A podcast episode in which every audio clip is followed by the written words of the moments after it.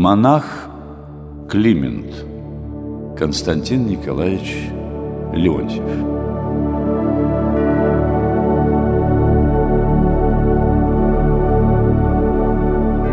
Константин Николаевич Леонтьев – один из выдающихся оригинальных русских мыслителей, философ, публицист, культуролог, литератор, дипломат. Его необыкновенно насыщенная и трагичная судьба, уникальная личность, философское наследие, литературные произведения и своеобразные общественно-политические взгляды притягивали и притягивают умы и сердца как единомышленников, так и противников. Вот как пишет о русском мыслителе один из исследователей его жизни. Иногда жизненный путь Константина Николаевича поразительно напоминает калейдоскоп, стеклышки которого по воле играющего складываются в причудливые, то прекрасные, то отталкивающие фигуры. Вследствие постижения своего предназначения – менялись и его приоритеты, а с ними формировались и изменялись система взглядов Леонтьева, убеждения и представления. Константин Николаевич родился в 1831 году в старинной дворянской семье. В те годы, по словам самого Леонтьева, во мне было заложено семя будущей всепоглощающей глубокой веры, которое хоть и не сразу, но дало росток. Мать будущего философа часто бывала в Оптиной пустыне и всегда брала с собой сына.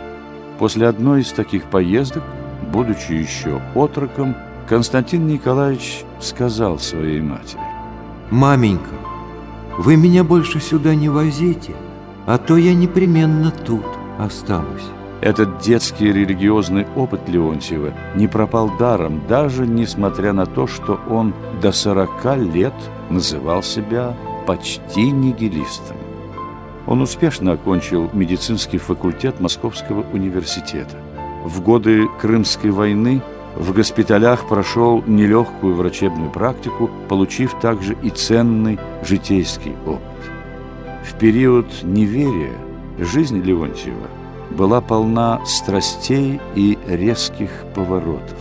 «Если нет Бога, то нет и греха», — говорил впоследствии Леонтьев. «А значит, можно делать что угодно.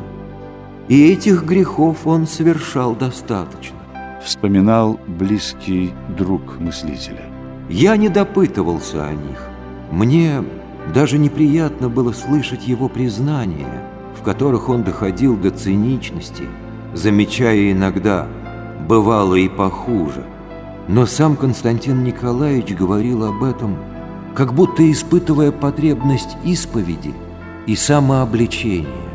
Леонтьев жил без веры в Бога, и жизнь, по его словам, не давала ему счастья. Он делал все, что хотел, но ощущал свою жизнь пустою, без глубокого содержания и смысла. Желая хоть что-то изменить в своей судьбе, Леонтьев оставил врачебную практику. Он поступил на дипломатическую службу и был назначен консулом в Турцию. Здесь, вдали от родины, Леонтьев увидел людей, которые свято оберегали православие как основу национального самосохранения. В атмосфере византийских преданий, вспоминал Константин Николаевич, я услышал родной голос, открывающий мне истину о благочестивых строителях Старой Руси. От них была рождена моя душа.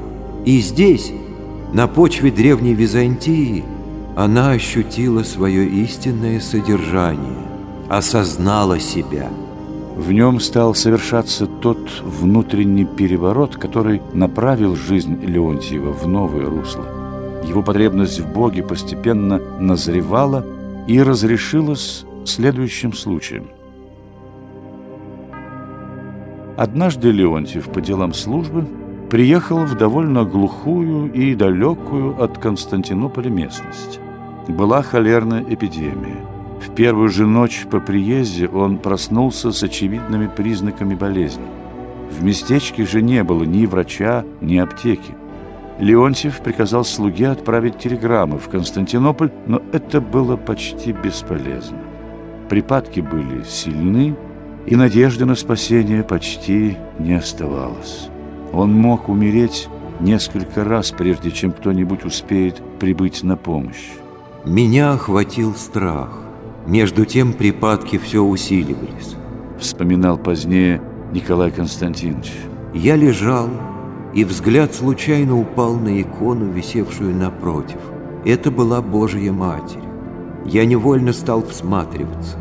Она глядела грустно и строго, а мне становилось все хуже.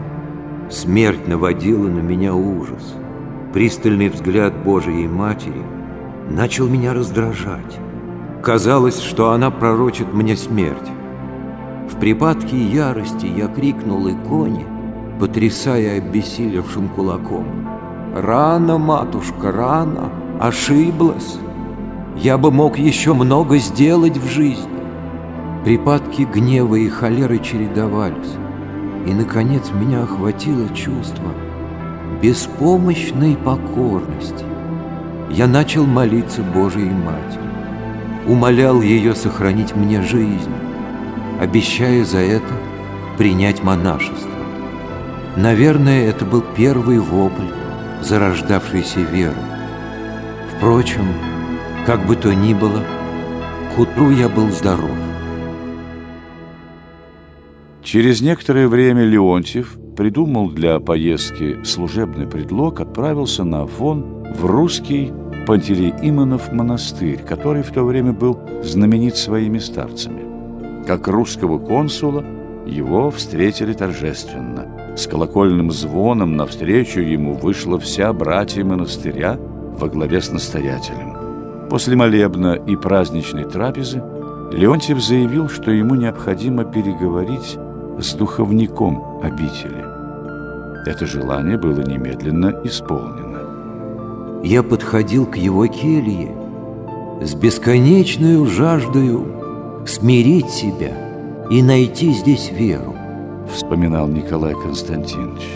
Переступив порог, я подошел к старцу и без слов с рыданием упал к его ногам. Так разрешилось это напряженная внутренняя драма. Это был первый решительный шаг Леонтьева.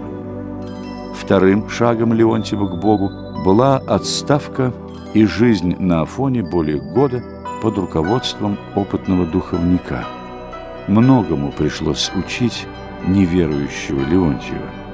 Его разговоры о Боге, вере и неверии, о монашестве – осветили предстоящий путь жизни, и поездка на Афон оказалась плодотворной. Уезжал в Россию он верующим человеком. Препятствий для пострига оказалось очень много.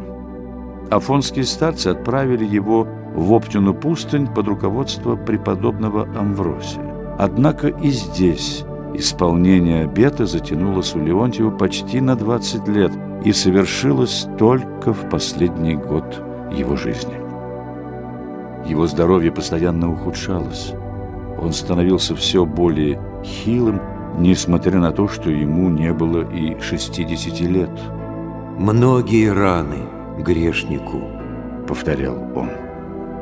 В 1891 году старец Амвросий постриг его в монашество с именем Климент – и отправил на жительство в Троице-Сергиеву лавру, а через несколько месяцев Леонтьев скончался от воспаления легких. «Вот и Леонтьева уже нет», – пишет один из современников мыслителя. «Он был добрым человеком, христианином, и сумел дойти до смирения, а это великая вещь».